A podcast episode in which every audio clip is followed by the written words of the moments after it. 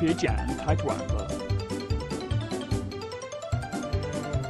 太贵了，便宜点。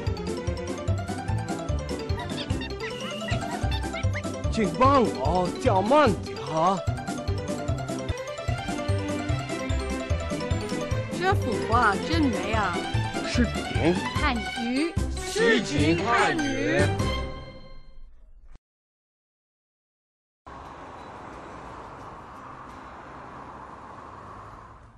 师傅，多少钱？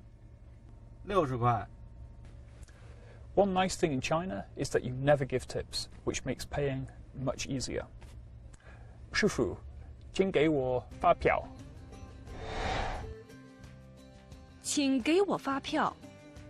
请，please，给我，give me。发票，receipt，请给我发票。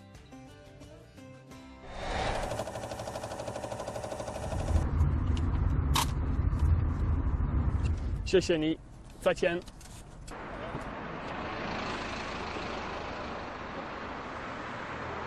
Beijing's roads are so busy, it's always a good idea to get out of the cab from the right hand side, away from the traffic. Hey, what's up? You took your time, huh? I know, I know, Beijing's a great city, but sometimes the traffic's crazy. That's true. Ah, where's my phone? Don't look at me. I must have left it in the cab. What can I do? How about this, right? We call it using my phone. Maybe the taxi driver would answer it. PK, you're a genius. You didn't know? 师傅，我的手机啦，您车上了。好的，我马上给您送回去。你好，这是您的手机。非常感谢你，非常感谢。没事儿，没事儿，没事儿，再见。谢谢。Actually, we're lucky this time because you can always call your own phone. But what happens if you lose something else, like a wallet or a watch? This is another reason why it's always a good idea to collect a receipt when you get out of the taxi.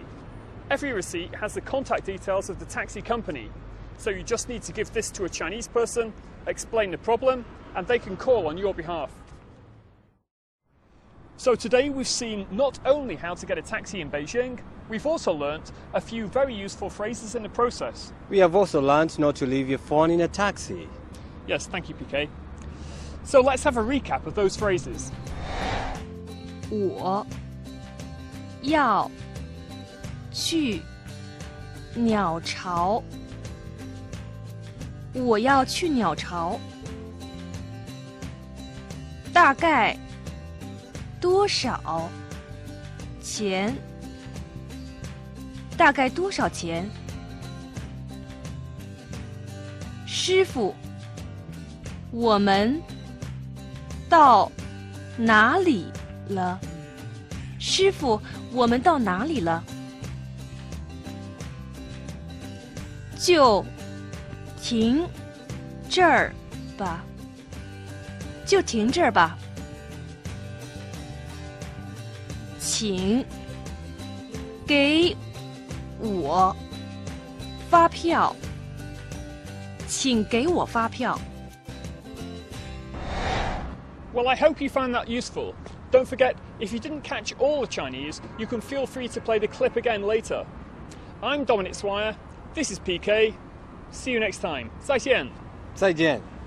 Hey PK, your Chinese is getting pretty good. You're going to have to give me lessons. Where's the cost, man? 多少钱? 200.